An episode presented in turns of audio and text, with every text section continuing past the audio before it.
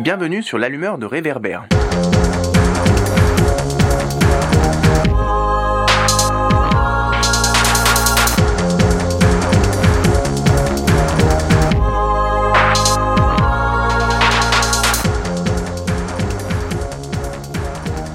Bonjour à toutes et à tous. Aujourd'hui, c'est moi David Brites qui animerai ce sixième épisode de l'allumeur de réverbère. Pour ce nouvel épisode, nous allons nous concentrer sur un sujet capital, les droits du travail, et nous allons le faire par un biais particulier qui est celui d'une institution essentielle bien que trop souvent méconnue, qui est l'inspection du travail. Ce regard et le sujet d'aujourd'hui ne sont pas déconnectés de l'actualité puisqu'en l'occurrence, l'année 2020, avec la crise du Covid-19 et les mesures de confinement décidées par le chef de l'État entre mars et mai, a été particulière, nous allons le voir, pour les droits du travail et pour l'inspection du travail. Pour rappel, le 20 mars dernier, le gouvernement a fait voter au Parlement l'état d'urgence sanitaire, permettant non seulement de prendre des mesures relatives à la santé, mais aussi d'adopter par ordonnance une réforme importante du droit du travail, par exemple incluant une réduction des congés payés acquis chaque mois ou encore une modification de la durée hebdomadaire du travail, et ce, sans aucun caractère provisoire ou exceptionnel, ni aucune date butoir à ces mesures. Parallèlement, à contre-courant des appels du chef de l'État et du personnel soignant à un confinement strict, les membres du gouvernement ont incité tout au long de la période du confinement les salariés à poursuivre le travail en présentiel. Or, pendant des semaines, pendant le confinement puis pendant le déconfinement, des voix se sont élevées notamment parmi les syndicats pour dénoncer la chape de plomb imposée par le ministère du Travail pour entraver les missions de contrôle de l'inspection du travail.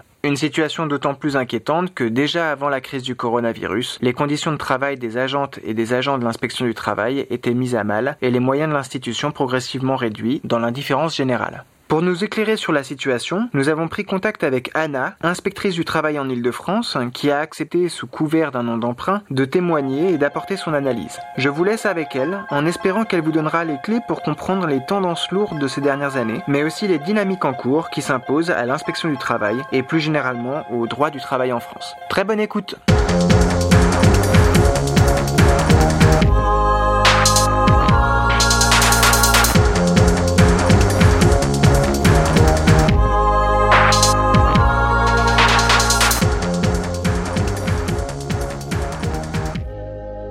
Bienvenue sur l'allumeur de réverbère. On est le 12 juin 2020. On est posé dans le 7e arrondissement de Paris et on est en compagnie de Anna, avec qui on voulait parler de l'inspection du travail pour lequel elle travaille depuis quelques années maintenant et avec qui on voulait évoquer les mesures prises par le gouvernement dans le cadre de la crise du Covid-19 et du confinement. Euh, déjà Anna, bonjour. Bonjour. Avant d'aborder le fond de l'actualité et les mesures prises par le gouvernement euh, pendant le confinement, est-ce que tu peux nous expliquer concrètement comment tu as fait ton travail entre mars et début mai en dépit du confinement et en dépit des restrictions de déplacement? Pas très bien, euh, mais peut-être que avant ça, faut euh, que j'explique comment on fait euh, notre travail normalement. On est compétent sur un territoire géographique donné et sur ce territoire, on va contrôler toutes les entreprises et tous les chantiers sur tous les aspects euh, du code du travail. Durée du travail, euh, euh, risques chimiques, tous les risques professionnels, conditions de travail, harcèlement, etc. Donc ça c'est voilà, c'est le cadre normal. Nos fonctions sont garanties par une convention internationale, la convention numéro 81 de l'Organisation internationale du travail. Et en fait c'est elle qui nous donne des prérogatives particulières pour exercer ces missions. On a par exemple le droit d'entrer dans toute entreprise à n'importe quelle heure du jour et de la nuit et ce sans prévenir. On a le droit de faire les contrôles qu'on veut et d'y donner les suites qu'on veut euh, sans avoir euh, d'influence extérieure, c'est-à-dire sans qu'on puisse nous, nous interdire d'aller contrôler telle ou telle entreprise. Ça c'est le cadre normal et c'est le cadre euh, international, c'est-à-dire qu'on ne peut pas fonctionner pour la protection des travailleurs si on n'a pas euh, ces prérogatives et il n'y a pas qu'en France où on pourrait dire euh, on est très protecteur, etc. Non, c'est dans tous les pays qui ont signé la convention de l'OIT. Ça c'est le cadre normal. Pendant le confinement, ce cadre a été pas mal mis à mal parce que déjà nous on est agents de contrôle, donc notre travail c'est de faire des contrôles. Euh, sauf que le premier obstacle à ça, euh, c'est qu'on n'avait pas les équipements, on n'avait pas de masque. Euh, donc c'est un peu compliqué d'aller dans une entreprise pour demander des comptes sur les mesures de protection qui ont été mises en place, sachant que sans avoir soi-même ces mesures, on, on a- on doit quand même montrer l'exemple et puis on doit aussi se protéger nous-mêmes. De la part de la base. hiérarchie, vous aviez des consignes du style si vous n'avez pas de masque, vous n'allez pas faire de contrôle Oui, ou- oui. Ouais. On avait ces consignes-là. Donc concrètement, ne pas vous donner des masques, ça voulait dire ne pas vous laisser faire les contrôles. Ouais, alors est-ce là, on, ne peut pas forcément y voir une intentionnalité, parce qu'il y avait des difficultés générales, en tout cas dans la fonction publique, parce que dans les entreprises, euh, bizarrement, ils avaient vraiment des masques. Euh, comme il y avait des restrictions sanitaires, ils ont soumis les contrôles à l'autorisation de la hiérarchie, ce qui est totalement inédit. Et donc, ça a été très variable selon les territoires. Il y a des territoires où les hiérarchies euh, hmm. empêchaient clairement euh, les contrôles. Et puis, euh, il y a eu une série de normes, de recommandations qui ont été dictées par le ministère, qui ont pas mal entravé nos missions parce que, en fait, le, ministère publiait sur son site des tas de recommandations qui n'avaient pas valeur juridique, donc sur lesquelles on ne pouvait pas vraiment s'appuyer, et qui parfois hmm. étaient clairement erronées, qui là, pour le coup, posaient problème. L'exemple le plus frappant, c'est la question du droit de retrait. Donc, le droit de retrait, c'est la possibilité pour tout salarié qui est dans une situation de travail qui le met en danger, qui porte atteinte à sa santé et sa sécurité, de se retirer de cette situation de travail. Il dit voilà, moi je, ne peux pas travailler dans ces conditions euh, et il est protégé normalement si euh, on estime que son droit de retrait est légitime. En fait, dès le départ, le ministère sur son site a tenté de décourager les salariés de faire valoir ce droit de retrait, puisqu'ils mmh. avaient fait un question-réponse euh, salarié puis employeur. donc il disait aux salariés attention, attention, si vous faites valoir votre droit de retrait, ça peut être comme une absence injustifiée, etc. Et la ministre aussi euh, l'a communiqué dans les médias. Et puis les employeurs, eux, de leur côté, euh, enfin le ministère du Travail leur disait non, non, mais si vous avez mis en place quelques mesures de protection, euh, le droit de retrait du salarié n'est pas légitime. voilà. Hmm.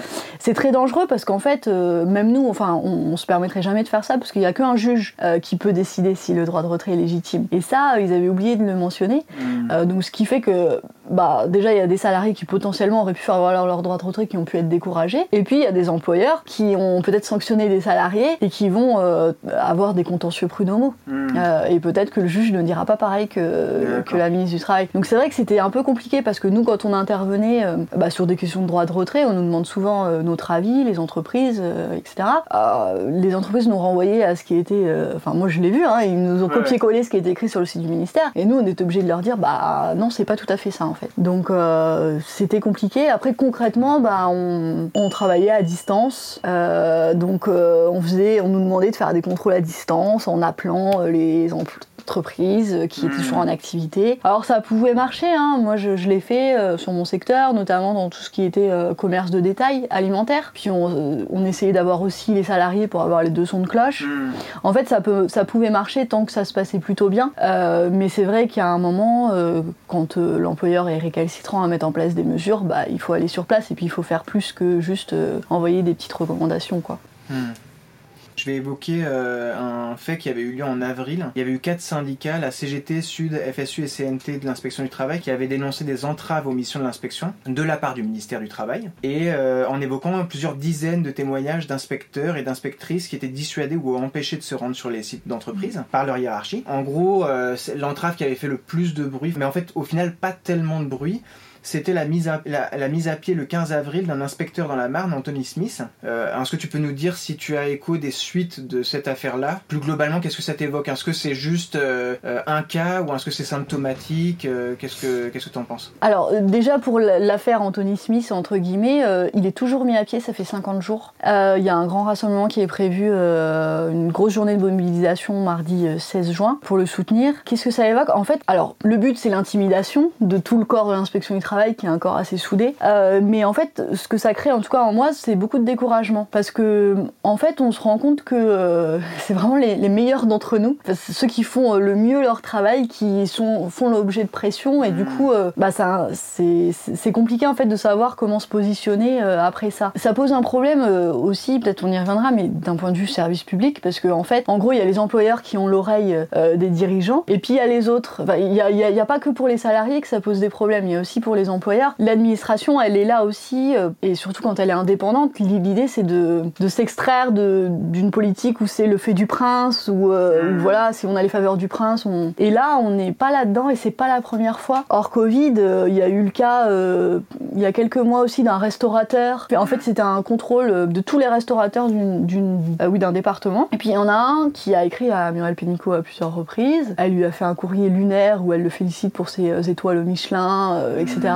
Donc aucun soutien des, collègues qui avaient vraiment pour le coup fait leur travail, et puis il l'avait fait à plusieurs, et puis dans, pour pas faire de rupture d'égalité, il l'avait fait dans tous les restaurants du département. Et ce restaurateur a eu un traitement de faveur, puisque au lieu d'avoir une sanction comme l'ont eu tous les autres restaurateurs qui n'avaient pas respecté les règles, lui il a eu un simple avertissement qui est quelque chose qui n'existe même pas normalement. On lui a créé une espèce de sanction. Et sur la question des référés, il y a Anthony Smith, mais il y en a eu d'autres. Il y a un collègue dans le Nord qui a fait un référé. Alors c'est pareil, euh, sa hiérarchie a, même été jusqu'à euh, appeler le tribunal, parce que ce qui est un problème de séparation des pouvoirs quand même euh, assez important. Et puis finalement le juge lui a donné raison, donc c'est pas la CGT qui lui a donné raison, c'est un juge quand même. Hein. Donc il avait raison de faire cette procédure et puis il avait le droit. Peut-être pour expliquer le référé, en fait, c'est un peu une procédure géniale qui nous permet quand on constate un risque sérieux pour les salariés de saisir le, le juge qui doit statuer en urgence, donc très rapidement. Donc là c'était vraiment la procédure reine pendant le confinement parce que l'idée c'était de, de, faire mettre en place les mesures euh, pour protéger les salariés. Et c'est une procédure qu'on fait peu parce qu'il faut vraiment sortir de sa zone de confiance. C'est-à-dire comme euh, l'administration n'a pas de moyens, faire un référé, ça veut dire euh, nous aller faire le, livreur, apporter le dossier à l'huissier, avancer les frais d'huissier, et puis surtout ça veut dire après faire l'avocat. L'administration ne nous paye pas d'avocat, donc on est dans une audience devant un juge avec que des avocats, en face de nous un avocat, parce que l'employeur a souvent de quoi se payer un avocat, et puis nous on plaide nous-mêmes notre dossier. Donc c'est vraiment une procédure qui mériterait des médailles, quoi. Parce que ça vient euh, s'ajouter à tout l'autre travail. Ça, voilà, ça s'ajoute à tout le reste, et puis voilà, il faut vraiment. Euh, voilà, c'est du bon boulot, quoi. Et puis quand ça aboutit comme dans le Nord, bah, ça montre qu'on avait raison de le faire. puis c'est c'est une procédure, enfin, c'est un pouvoir qu'on a en propre. C'est-à-dire que le Code du travail dit c'est l'inspecteur du travail qui saisit le mmh. tribunal. c'est pas sa hiérarchie, il y a, d'autres procédures pour lesquelles il faut passer par la hiérarchie. Et là, ce qui, ce qui s'est passé pour Anthony Smith, du coup, on comprend pas. Parce que ce qui est reproché à Anthony Smith, c'est d'avoir initié un référé hmm. sans l'accord de sa hiérarchie, alors qu'il avait le droit. Hmm. Et en plus, euh, Libération a publié des mails euh, entre sa hiérarchie et l'employeur qui sont assez aberrants, où la hiérarchie dit clairement non, non, mais n'écoutez pas cet inspecteur, n'accusez pas réception de ses mails, on s'en occupe. Et euh, dans la foulée, le même jour, il faisait partir la lettre de mise à pied. Et c'est vrai que du coup, quand il y a des cas comme ça où la hiérarchie est clairement plus dans son rôle d'indépendance et de neutralité, parce qu'eux aussi ils sont soumis à l'indépendance et à la neutralité, enfin ils sont fonctionnaires, et que c'est pas elle qui est sanctionnée, mais, euh, mais l'agent. Et puis l'autre message que ça envoie, c'est aussi euh, bah, qu'est-ce qu'il aurait fallu faire? C'est-à-dire que quand nous, on va juste, quand on va faire des procédures comme ça, c'est que clairement, on a un employeur récalcitrant. Sinon, ça s'arrange euh, avant. Hein. On envoie toujours un courrier avant, en rappelant la réglementation, en rappelant les risques. On, voilà, on dit là, vous êtes en train de faire courir un risque sur vos salariés. La réglementation dit ça, on vous demande de mettre ça, ça, ça en place. Si on va devant le juge, c'est parce que l'employeur a pas voulu le mettre en place. Et du coup, quel est le message? Est-ce qu'on doit laisser tomber parce que l'employeur a appelé le préfet, le machin, etc. Et, du coup, qu'est-ce que ça dit de l'institution? Ouais, En fait, elle sert à quoi si, bah oui, voilà. pour faire semblant de faire des contrôles? Ça euh, Voilà, c'est ça. Puis euh, c'est du mauvais boulot. Enfin, moi, je suis pas fière de moi si j'enterre un dossier parce qu'on me l'a demandé, hmm. clairement. Alors que c'était justement un dossier où pour le coup, il y avait très certainement besoin parce que les salariés étaient en danger. Donc en gros, c'est ça. Donc euh, les syndicats ont déposé une plainte devant l'OIT. Alors c'est, bah écoute, c'est très bien. Là. Je, je, voulais y revenir plus tard, mais du coup, je vais rebondir là-dessus puisque tu la mentionnes. Euh, donc effectivement, moi j'avais noté que c'était les quatre syndicats euh, que j'ai cités tout à l'heure, CGT, Sud, FSU et CNT de l'inspection du travail, qui avaient euh, saisi hein. l'OIT. Ils dénoncent la posture du ministère du Travail. donc apparemment ça se base sur l'article 6 de la Convention sur l'inspection du travail, donc qui dit, je, cite, cet article 6, il rend les agents de l'inspection du travail indépendants de toute influence extérieure indue. C'est ça, ouais. Euh, est-ce que toi tu sais où est-ce que ça en est cette, euh, saisine? Eh bah je l'ai là la plainte euh, qui a été adressée. On n'a pas de nouvelles. Bon, après, c'est pas non plus. Je, sais pas, euh, c'est un peu inédit comme, euh, comme plein, donc je sais pas quels sont les délais habituels. Hmm. Euh, on n'a pas de nouvelles, mais en tout cas, la mobilisation, elle continue, justement. bah, aussi parce que le, collègue est toujours suspendu, ce qui est quand même 50 jours de suspension, c'est quand même énorme. énorme. Et c'est incompris, surtout. Euh, donc, euh, donc oui, en fait, dans la plainte, ils, reviennent sur ce que j'ai dit euh, bah, concernant toutes les injonctions contradictoires, les notes, les recommandations qui ont été faites. et puis ils insistent sur un point qui, qui me semble très important aussi, c'est le détournement de l'institution à des fins politiques. C'est-à-dire, ce qu'on nous a demandé beaucoup, c'était de trans... En fait, on était juste un peu les VRP du gouvernement, on devait transmettre les infos sur les aides qui avaient été mises en place par le mmh. gouvernement, sur les recommandations sur tout ça, alors que nous, on, fait un travail d'abord juridique, puis notre mission première, et, c'est ce que dit aussi la Convention UIT, c'est la protection des travailleurs. Donc on peut nous attribuer d'autres missions, on peut faire d'autres missions, mais la priorité, c'est la, protection des travailleurs. Et en période de pandémie, clairement, il y avait quand même, je crois, un cinquième des travailleurs qui continuaient à travailler en présentiel. donc c'était, voilà, ça, on n'aurait pas dû nous détourner de nos missions. Euh, toujours selon les quatre syndicats que j'ai cités tout à l'heure, euh, c'était un peu ce que tu disais, en fait tu l'as, déjà évoqué tout à l'heure, la direction du travail a interdit du coup les contrôles surprises en les subordonnant à l'autorisation de la hiérarchie, donc officiellement pour protéger les agents du Covid. Et du coup, ils expliquent, ces, syndicats, que le ministère organise la paralysie, le court-circuitage de l'inspection. Moi, j'aurais deux questions. D'abord, la première, c'est est-ce que euh, cette limitation des contrôles surprises, elle est toujours euh, elle fait toujours loi alors qu'on est sorti du confinement? Et la deuxième question, c'est concrètement en termes de droit du travail, entraver à ce point euh, vos missions, comment ça se traduit pour les salariés? Bah la première question, oui, on est toujours euh, censé demander à notre hiérarchie avant d'aller en contrôle. Alors, je pense que dans la pratique, ça se fait moins parce qu'avant, on avait besoin de l'attestation aussi de circulation qui pouvait potentiellement. Euh, voilà. je pense que ça dépend des hiérarchies, c'est très variable. Ça peut être une simple information, c'est le cas euh, voilà, là où je travaille. Peut-être qu'il y a encore des endroits où ça fait l'objet de. Hmm. C'est un sujet. Mais en tout cas, oui, c'est toujours subordonné à l'autorisation. Et en termes de droits des salariés Ouais, bah en termes des droits. Le problème, c'est que c'est. On, on fait un métier dont les effets euh, sont impalpables. C'est de la prévention, c'est-à-dire qu'on va demander à ce que des mesures soient mises en place. On ne pourra jamais savoir euh, ce qui serait advenu si les mesures n'avaient pas été mises en place ou, mm. si euh, voilà. Après, moi sur mon secteur, il y a eu quand même des cas de contamination au Covid. Alors on peut toujours dire que les salariés n'ont pas été contaminés pendant les 8 heures qu'ils ont passées avec leurs collègues, eux-mêmes contaminés. Ce qui suppose juste que ça va pas être pris en compte comme une maladie de travail bah, en fait. Mais on peut on pourra jamais savoir si on avait été euh, dans la pleine possession de nos pouvoirs, euh, il y avait eu moins de contamination professionnelle. En tout cas, je pense que, enfin, si on pense que notre métier sert à quelque chose, je te dirais oui, quoi. Euh, et, je pense qu'il va y avoir beaucoup de contentieux. Et ça a fragilisé les travailleurs, mais aussi les entreprises, en fait. Ce qu'on disait tout à l'heure sur les messages qui étaient envoyés par le ministère et tout, moi, je pense qu'ils étaient parfois erronés ou trompeurs. Qu'il y a des entreprises qui vont avoir des contentieux. La ministre, je crois, a même dit que non, il ne s'agissait pas d'engager leur responsabilité pénale. Bon, déjà, c'est un message qui est quand même parce que souvent nous on joue sur euh, le fait que leur responsabilité pénale est engagée pour qu'ils se bougent. Hein. Euh, donc là, euh, ça nous enlevait un peu des billes. Et puis en plus, elle en sait rien la ministre. Hmm. Il n'y a que le juge, et le procureur de la République qui pourra dire si ça mérite des sanctions pénales. Ok. En fait, j'ai une dernière question hmm. par rapport à, une question un peu globale par rapport à, ces entraves dont, dont, tu nous parles.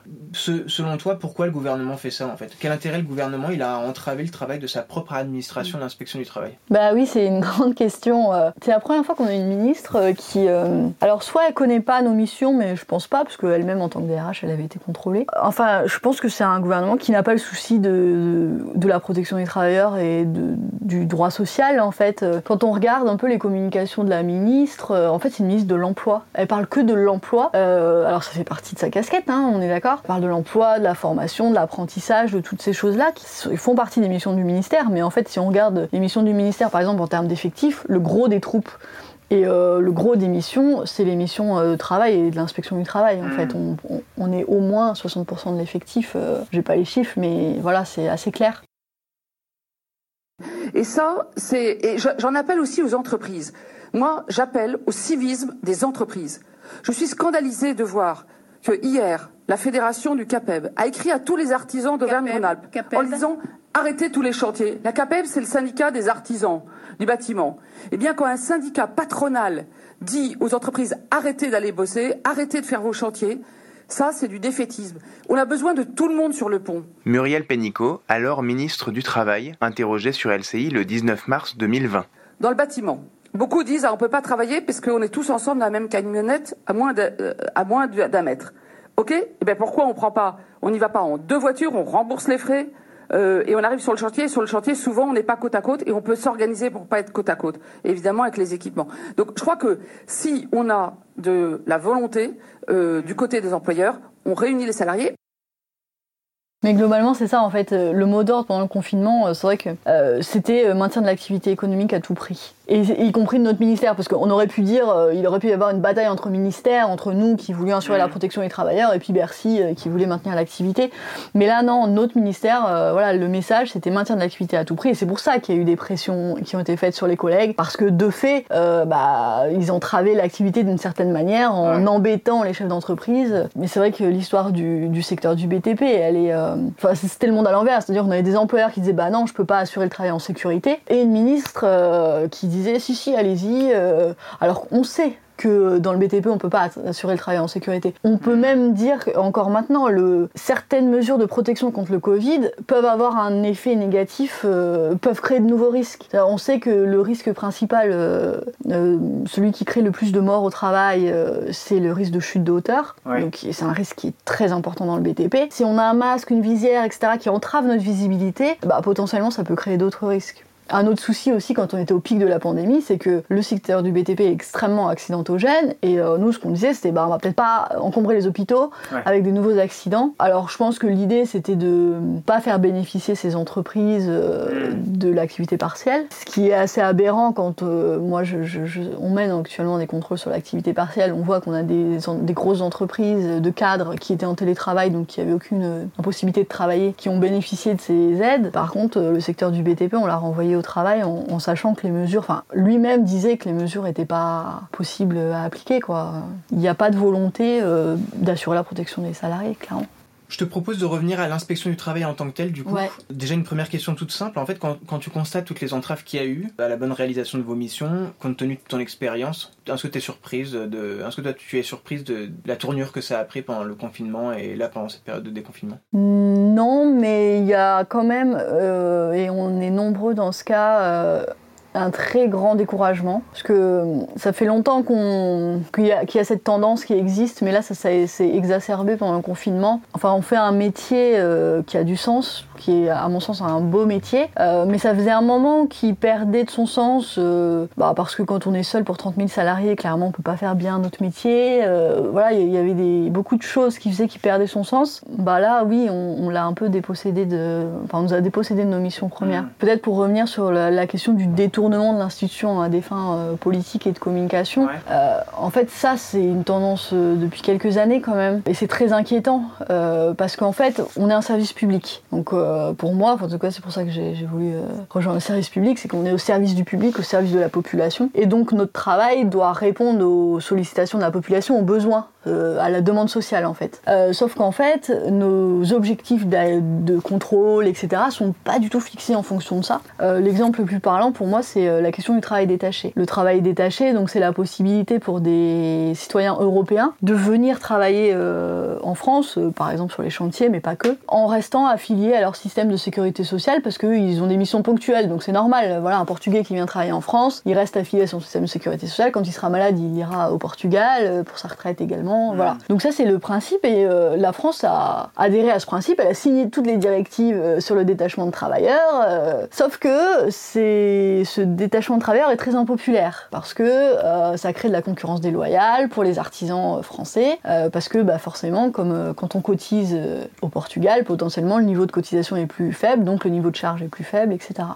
on nous demande à nous de résoudre parce que c'est impopulaire ce problème de concurrence déloyale qui est accepté par l'État parce qu'il a signé les directives. Pour moi c'est un vrai détournement de nos missions parce que notre mission c'est la protection des travailleurs c'est pas la lutte contre la concurrence déloyale il y a d'autres services de l'État qui sont censés faire ça. Moi ça me dérange pas d'intervenir auprès des travailleurs détachés quand il y a des conditions euh, de travail euh, indignes, des conditions d'hébergement indignes aussi parce que c'est un sujet. Euh, enfin, voilà, dans le champ de, nos missions. Mais là, en fait, ils ne veulent que, enfin, ils ne veulent que des contrôles détachement, puis une politique de bâton. un exemple qui est assez frappant, c'est à la fin de l'année 2019, il y a dans la région Auvergne-Rhône-Alpes, la hiérarchie avait envoyé un, mail à tous les agents en leur demandant explicitement d'arrêter tous leurs contrôles et de ne faire que du travail illégal et du travail détaché, mmh. parce qu'on avait pas atteint, ils n'avaient pas atteint leurs objectifs. ça, montre vraiment euh, la, disjonction avec la, demande sociale, parce que ça veut dire que pendant deux mois, on était censé mettre de côté toutes les autres demandes. C'est-à-dire si, si vous avez un problème de harcèlement sexuel, si vous avez euh, euh, mmh. une boîte où il y a du risque chimique, bah, on arrête tout en fait pour faire des bâtons. Quoi.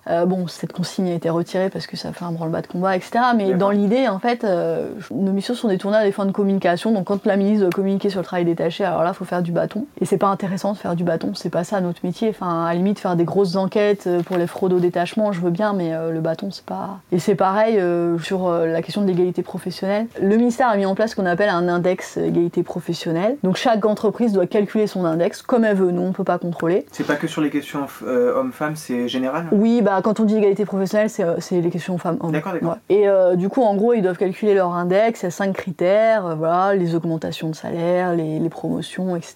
Et ils doivent le publier. Et puis, ils doivent avoir plus de 75 sur 100.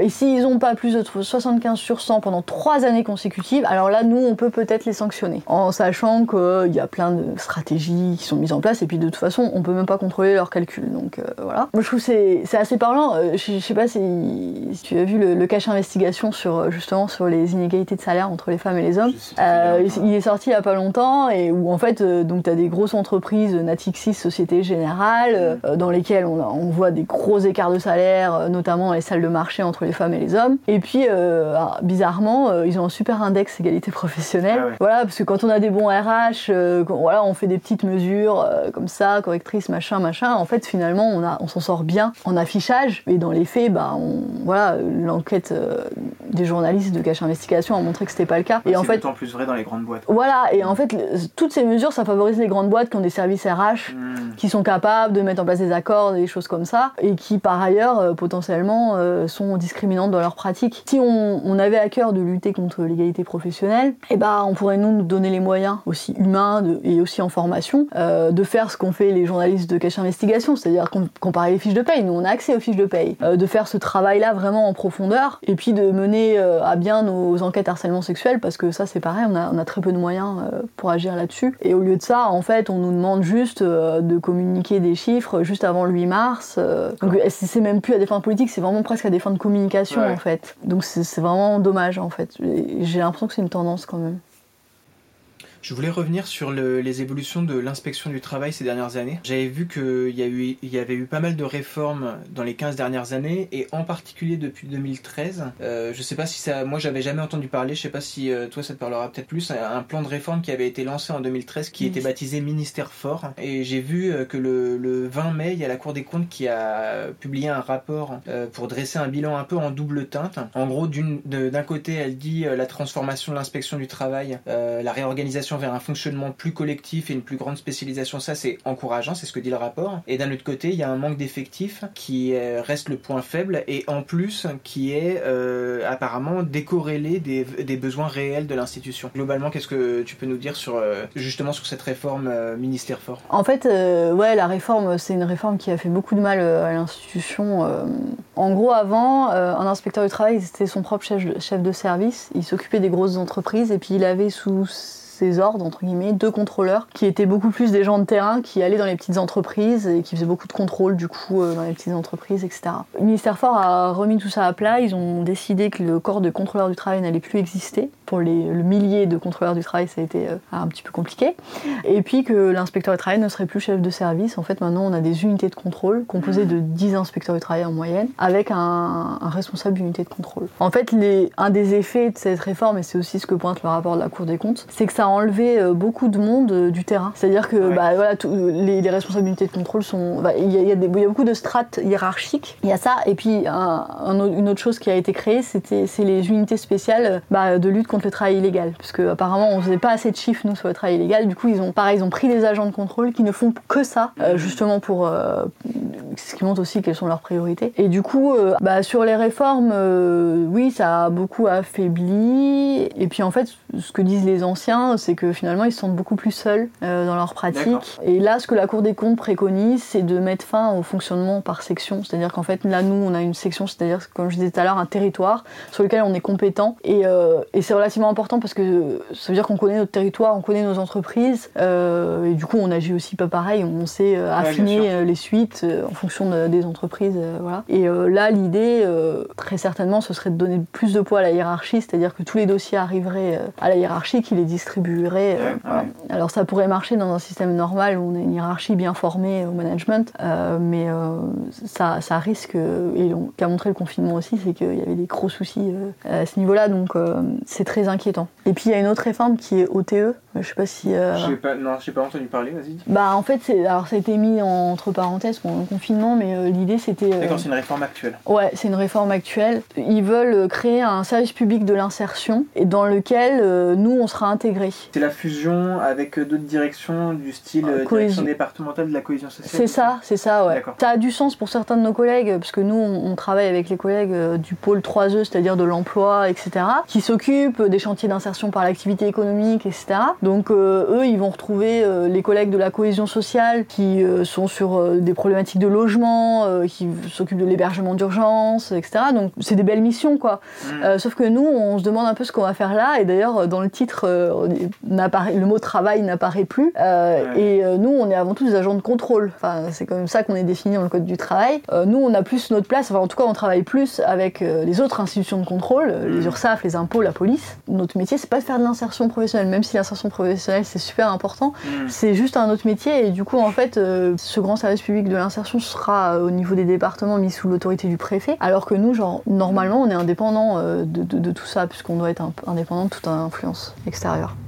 On, va revenir sur les effectifs du coup. Moi, ce que j'avais vu par rapport à ce rapport de la Cour des comptes, justement, c'est que entre 2014 et 2018, il y avait une réduction de 9% du nombre d'agents et de plus de 6% des personnels affectés au contrôle, soit 1800 personnes. Tu l'as déjà euh, évoqué, tu as déjà évoqué un manque de moyens. Moi, j'avais vu des chiffres, euh, j'avais vu qu'il y avait 2000 inspecteurs et inspectrices du travail en France chargés de contrôler 1,8 million d'entreprises, soit 18 millions de salariés, ce qui fait un inspecteur ou une inspectrice pour 8000 salariés. En dehors du contexte du Covid-19, euh, est-ce que euh, tu dirais que, ce- que le nombre d'inspecteurs et d'inspectrices est suffisant pour euh, réaliser vos missions? Euh, ouais, alors par rapport aux chiffres, euh, 1 pour 8000 ça me semble plausible. Le truc c'est que c'est très variable selon le territoire. Je, je sais que justement il y avait eu un truc dans le Grand Est. La direction générale du travail a dit non, il faut être 1 pour 10 000. Alors du coup dans le Grand Est ils ont supprimé plein de, de sections, etc. Alors qu'en fait, c'est plutôt. Donc, ils étaient, je pense, plutôt en dessous des, des 10 000. Mais c'est une grande région. En fait, c'est des collègues qui, pour faire des contrôles, font facilement une heure, deux heures de route. Alors, en Ile-de-France, là, j'ai les chiffres. Alors, ça date de l'année dernière. Alors, c'est l'effectif théorique. Parce qu'en plus, c'est ça, hein, c'est l'effectif théorique. Euh, donc, en effectif théorique, on est plutôt autour de 15 000 euh, salariés par agent. Euh, sauf que en Ile-de-France, de mémoire, il manque 20% de l'effectif. Dans les faits, on peut très vite monter à 20, 25 000, euh, voire 30 000 si on assure l'intérim. Parce qu'en fait, il y a beaucoup d'agents qui, du coup, font deux sections et remplacent un autre agent. hein. Euh, donc là, on monte, à, à mon avis, assez rapidement à un, à Ouais, un agent énorme. pour 30 000 Bah oui, salariés. fait, euh, si tu assumes de, ch- de charges, bah tu doubles. Bah, ça double, énorme. ouais.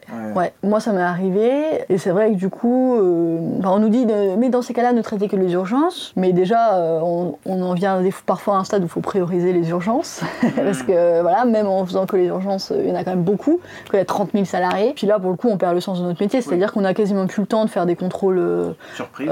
voilà, de, de Ouais. notre inici- à, à notre propre initiative, euh, Mm. voire des contrôles tout court. Encore moins le temps de faire des longues procédures, etc. Euh, donc euh, c'est un vrai sujet. Après, il n'y a pas que les moyens humains pour moi qui manquent, il y a aussi les moyens euh, juridiques. Quoi. Enfin, C'est-à-dire qu'en fait, le Code du travail, il est très étoffé euh, sur les risques liés à l'i- sécurité, conditions de travail pour Ouais. moi, et il peut l'être encore. Il est, on a des outils sur les risques en fait industriels, on va dire. Je sais pas, par exemple sur le risque chimique, on va avoir euh, des possibilités, ou le risque électrique, on va avoir des possibilités d'arrêt d'activité, euh, des choses comme ça. Hmm. Pas sur le risque chimique, et c'est ce qui a posé problème d'ailleurs pendant le Covid. Mais euh, non, sur le risque biologique, pardon. Ouais, je m'en mêle. Mais pour moi, c'est lié à, à un contexte économique plutôt industriel, qui existe encore. Mhm. hein. Ça existe encore, mais le monde du travail a évolué. Il y a des nouveaux risques qui sont apparus, notamment les risques psychosociaux, les, Mhm. voilà, les questions de harcèlement, etc. Et euh, on est encore peu outillé en fait sur ces risques-là. Et même tout à l'heure on parlait d'égalité professionnelle, bah euh, faudrait peut-être qu'on soit plus nombreux. hein. C'est- pas là on, on est à réclamer de, de ne plus perdre d'effectifs, mais en fait si on voulait, on pourrait même être plus nombreux et avoir des nouvelles missions en fait. Et c'est vrai que, mais même pendant le confinement, euh, le gouvernement a beaucoup insisté sur un peu son volet social, il a mis en place le chômage partiel, etc. En fait, il y a plein de mesures qui auraient pu être prises, qui auraient eu un vrai impact. bah déjà, nous, par exemple, on aurait pu avoir des pouvoirs sur ce qu'on appelle le risque biologique, c'est-à-dire que c'est un agent biologique, le Covid. on aurait pu avoir le pouvoir d'arrêter une activité en, hmm. en raison du risque biologique ça ne nous a pas été donné. Une autre idée, parce qu'on a eu beaucoup de salariés qui étaient dans cette situation, euh, c'était les ruptures de période d'essai. Euh, en fait, euh, les ruptures de période d'essai, il y en a eu. on aurait pu décider, et c'était gratuit, du gel de la période d'essai pendant la période Covid, puisque normalement, on a le droit de rompre une période d'essai, mais en fonction des compétences. C'est-à-dire qu'on a évalué les compétences de la personne, elle ne correspond pas, on rompt la période d'essai.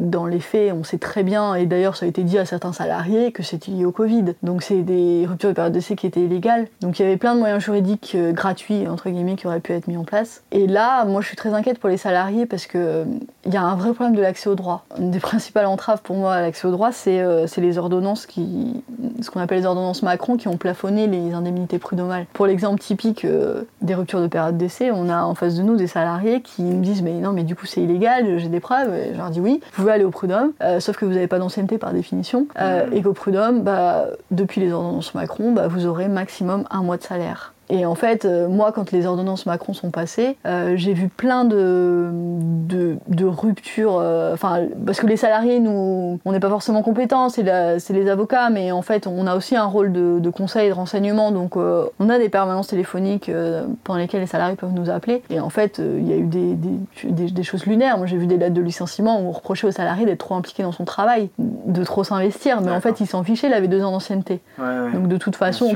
c'était comme si on rétablissait presque le contrat nouvelle embauche. C'est-à-dire qu'à moins de deux ans d'ancienneté, personne n'a les moyens de faire un prud'homme, clairement. Donc en fait, à moins de deux ans d'ancienneté, on peut licencier tout le monde mm. euh, sans cause réelle et sérieuse, sans que ça pose de problème. Globalement, c'est un mouvement général. Alors peut-être que cette épidémie va encore l'amplifier, mais franchement, euh, je pense qu'il euh, y a vraiment un risque qu'on atteigne un point de rupture au niveau social aussi. Et en fait, ça pose la question toute, cette chaîne de, recul euh, des droits, ça, pose vraiment la question de l'accès aux droits euh, pour les salariés précaires. Euh, voilà, précaires, donc contrat court, donc contrat court, pas de prud'homme ça vaut pas, ça vaut plus le mm. coup. Difficulté pour l'inspection du travail d'intervenir dans les petites entreprises parce que euh, bah on peut pas dire qu'on a vu de la lumière et qu'on est rentré. L'employeur va tout de suite se douter que euh, s'il est en litige avec un salarié, c'est pour ça qu'on vient. Euh, donc peu d'intervention d'inspection du travail, peu de représentants du personnel. Donc en fait, on a des salariés qui et des vraies ruptures d'égalité entre salariés un peu sur cette question de la tendance, euh, je voulais finir avec une, euh, en fait, un événement qui a eu lieu très très récemment. J'en avais pas trop entendu parler, j'ai juste vu passer ça à un moment. Je sais pas si toi t'en avais entendu parler. Apparemment, le 5 juin, il y a une intersyndicale, donc CGT, FAFP, FO, FSU et Solidaire, qui a claqué la porte de la première réunion post-confinement. Alors, je pense que ça concerne la réforme de la fonction publique, parce qu'en gros, ils dénoncent le, la suppression annoncée des comités d'hygiène, de sécurité et des conditions de travail, CHSCT. Euh, donc, j'ai découvert que depuis le 1er janvier 2020, ça n'existe plus dans le secteur privé. Ça a été remplacé par, euh, ça c'est la, ça c'est depuis que donc le gouvernement Macron, euh, enfin non, bref, euh, la présidence de Macron. Donc on a supprimé. avant, il y avait le comité d'entreprise, le CE, le CHSCT, qui s'occupait de, voilà, des conditions de travail. Et nous, par exemple, à l'inspection du travail, on assistait aux, aux réunions du CHSCT. Dans les entreprises de plus de 50 salariés Voilà, dans les entreprises de plus de 50 mmh. salariés. Et tout ça, ça a fusionné, c'est ça? Et tout ça, ils ont fusionné. Euh, c'est dommage parce que, bah, bon, déjà l'idée, c'est que du coup, il y a moins de représentants du personnel euh, qui ont des tâches beaucoup plus larges. Alors déjà, on avait du mal à avoir des représentants du personnel qui maîtrisaient les sujets parce que c'est des sujets difficiles à maîtriser, tout simplement. Euh, mais quand on en avait, c'était super, c'était super efficace. Un bon CHSCT qui faisait son boulot, qui quand il y avait par exemple du harcèlement moral, allait faire une enquête dans le service, etc., qui, qui faisait des visites régulières des locaux, des entreprises etc., pour identifier les risques, euh, bah, en fait, euh, ils nous faisaient le boulot, puis ils nous alertaient quand euh, ils avaient un souci. C'était des vrais relais dans l'entreprise. et ils avaient un savoir-faire qui était assez exceptionnel. le fait que maintenant ils soient tous mélangés, c'est-à-dire que en fait, le CSE va s'occuper à la fois de. Donc c'est comité social économique, c'est ça qui remplace. C'est ça qui remplace, ouais. Apparemment, CHSCT, c'est remplacé par une commission au sein de ce CSE, oui. mais pour les entreprises de plus de 300 salariés maintenant. C'est ça. Et c'est qu'une commission. Donc en fait, c'est les élus du CSE, dont certains, s'ils le souhaitent, vont spécialiser sur les mmh. questions. Euh, et donc, euh, bah, il n'y a plus personne. Enfin, C'est ça qu'on constate, c'est que nous, on avait ces appuis-là. On pouvait bien travailler quand on avait euh, ces gens-là qui étaient bons, qui nous alertaient que quand il y avait euh, un petit problème. Euh, nous, on pouvait intervenir, et puis si jamais c'était pas notre sort, les prud'hommes prenaient le relais, etc. là, c'est vrai qu'on n'a plus ces relais-là, donc des fois, on a les salariés qui nous contactent directement, mais du coup, ça fait des sollicitations qui sont beaucoup trop importantes, et moi, euh, ce que je disais tout à l'heure, il y a un point qui me tient beaucoup à cœur, c'est la question de l'accès au droit. Parce que pour moi, c'est ça le service public, euh, c'est de Enfin, c'est l'accès au droit gratuit, c'est-à-dire euh, voilà, on a le droit à l'éducation, le droit à la santé et, euh, l'accès au, droit euh, au pluriel. et je trouve que c'est là-dessus qu'on est vraiment en train de perdre. Je peux, je, peux, te citer un, le défenseur des droits. Oui, bien sûr. je sais qu'il a fait beaucoup de rapports sur ce sujet. Il dit souvent dans les interviews que c'est un sujet qui le, préoccupe et nous on le voit sur le terrain.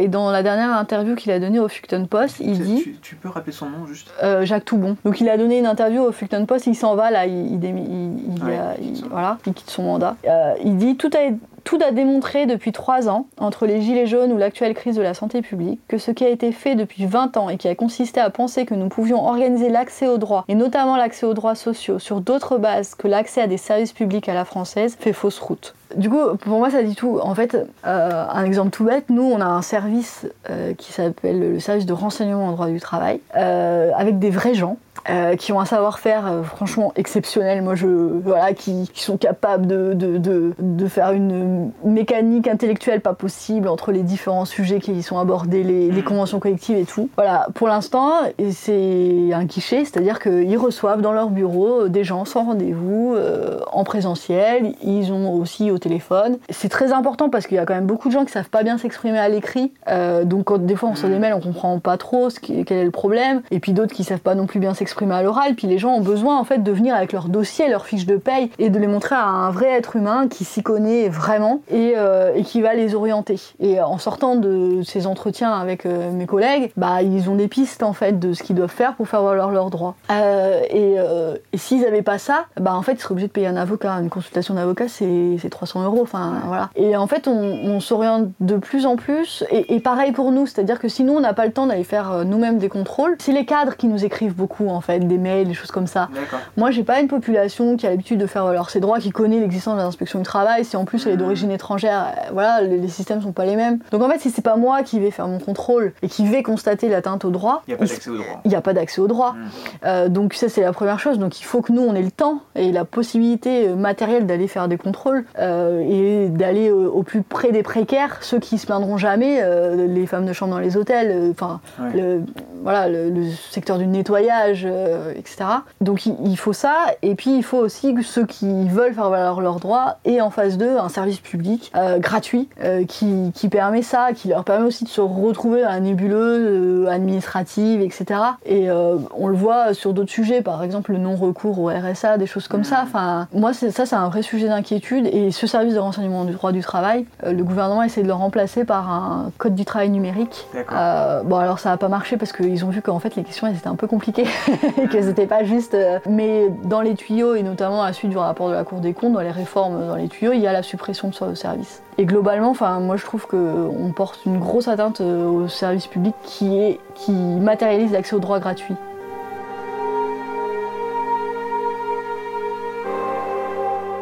On remercie Anna et on lui souhaite bien du courage pour la suite, à elle, mais aussi à toutes celles et tous ceux qui, de bonne foi et inspirés par le sens du service public, cherchent à donner du sens à leur métier et surtout à assurer l'effectivité de nos droits dans le cadre du monde du travail, parfois en dépit des entraves de leur hiérarchie. On espère que cet épisode vous a plu. N'hésitez pas à le partager si c'est le cas. On espère surtout qu'il vous a donné les clés de compréhension sur les dynamiques en cours en termes de droit du travail et sur cette institution essentielle qu'est l'inspection du travail. La démocratie, y compris la démocratie sociale, n'est pas une réalité acquise et statique, et tout comme la démocratie politique, elle demande à rester attentif aux évolutions qui y ont cours, et on espère que d'une certaine façon ce podcast y a participé. A bientôt et gardons nos lanternes allumées.